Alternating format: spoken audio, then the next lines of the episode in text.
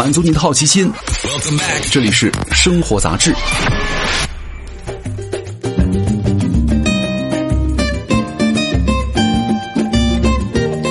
嗨，各位好，欢迎来到生活杂志，我是奥巴庆。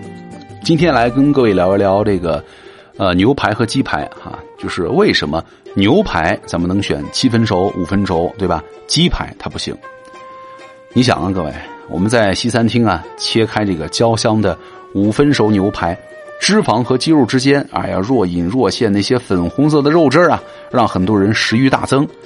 但是呢，你在周一啊，你在你单位食堂吃到了一个夹生的鸡腿，哎呀，说哎呀太恶心了，这个鸡腿居然没熟。那为什么这个牛肉没熟、没全熟也能吃，那其他肉它就不行呢？哈，这个标题哈，首先牛肉的细菌少，它还好找。首先要说明的是哈，不管是鸡、猪还是牛，它都有可能会感染沙门氏菌，使肉啊受到污染啊。所以说，一般来说生肉是不能吃的。但是牛排呢，可能是一个特例哈。这个牛排呢，一般都是整块紧实的肉，内部被污染的可能性很小。你只要把表面加热到了足以杀菌的温度呢，安全性还是可以得到保障的。这个半熟的牛排可以吃，是因为它的表面已经熟了，而被剁碎的牛肉啊就没那么简单了。只要这个肉的表面带了一点点细菌，它就很容易混在肉泥当中。就是肉泥在混合的时候呢，被带到肉的深处去。而这个剁肉的过程啊，刀具呀、菜板啊，也可能会带来额外的污染啊。所以说，我们在吃汉堡的时候呢，你也不能够选什么牛肉饼的是呃这个熟度，对吧？因为牛肉饼它都是碎的嘛，一般都是全熟的肉饼。而这个鸡肉呢，它就像是一开剁开的牛肉。什么毛孔啊、骨骼、筋膜，到处都是可以藏匿细菌的地方。那即便是最大块的鸡胸肉，它其实也并不平整，很难把表面完全给给它煎熟了。等你把鸡肉的表面完全杀菌了，可能整块鸡肉啊也基本上等于全熟了。那除了杀菌难度很高呢，鸡肉本身也要比牛肉啊更容易携带细菌，尤其是这个沙门氏菌了。这个沙门氏菌呢，主要是通过粪便传播。而鸡场的养殖的密度啊、卫生条件，它一般都不如牛场。只要有一只鸡携带了这个沙门氏菌，它往往就会再带来更大规模的感染。而感染了这个沙门氏菌的鸡啊，在屠宰的过程当中呢，也会进一步的污染鸡肉。有统计显示，鸡进入到加工厂的时候呢，只有百分之三到百分之四感染了沙门氏菌，而离开加工厂的时候呢，感染率上升到了百分之三十五左右啊。所以说，跟鸡。鸡肉相比啊，牛肉它的确是好打理多了，而且啊，牛肉当中的这个寄生虫啊，也是又少又怂。如果说鸡肉的主要问题呢，在于肉太碎不好杀菌，那为什么猪肉也不能生吃呢？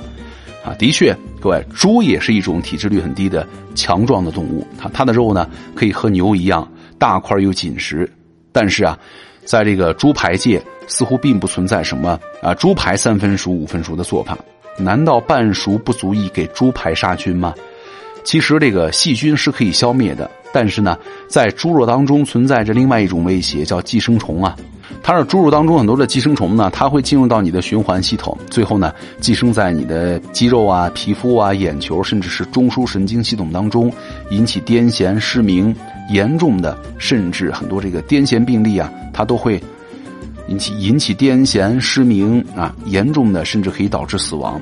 根据 WHO 的统计，在这个很多比如说猪肉当中的寄生虫流行的地区啊，百分之三十到七十的癫痫病例都是由它们引起的啊。其实，在牛肉当中也存在很多的这样的虫哈，它们显然要怂很多了。这种虫呢，一般它甘愿一辈子寄宿在你的肠道当中，大肠、小肠就是它们的金山银山哈。但是呢。大部分情况之下，牛肉当中啊出现的这样的虫子，并不会对人的生命造成威胁，好吧？那到底吃牛排得几分熟呢？想必各位已经意识到了哈，生吃牛肉好像也并不是绝对的安全。牛肉并不是它不会沾染到什么沙门氏菌，也一样可能会有寄生虫。就好在沙门氏菌和这个很多这个。寄生虫啊，它都不耐热，只要消灭它的话，不需要太高的温度啊。一般来说，煎牛排的时候呢，保证牛肉的中心温度达到六十三度，再关火，让这个牛排静置三分钟，就可以得到一份安全又美味的牛排了啊。六十三度呢，对应的熟度大概是五成熟，也就是说，五成熟以上的牛排基本上是可以放心吃的。当然了，这并不是说五成熟以下的牛排绝对不能吃，只是选择吃五成熟以下的时候呢，要多关注一下牛肉的品质，对吧？牛肉来源呢，以及餐厅的卫生条件和可靠程度啊，你不能在地摊上，你一个烧烤摊人均消费三十块的烧烤摊老板给我来点呃什么呃三分熟的牛肉，你这不有毛病吗？对吧？什么呢？至于鸡肉和猪肉的熟度，咱就尽量做熟了再吃吧，好吧？它是炸鸡不香啊，还是这个猪排不香啊，还是什么烧排骨不好吃啊？干嘛非得吃生的呀？对吧？好，以上就是今天生活大事的全部内容。我是奥巴庆，咱们下期见啦，拜拜。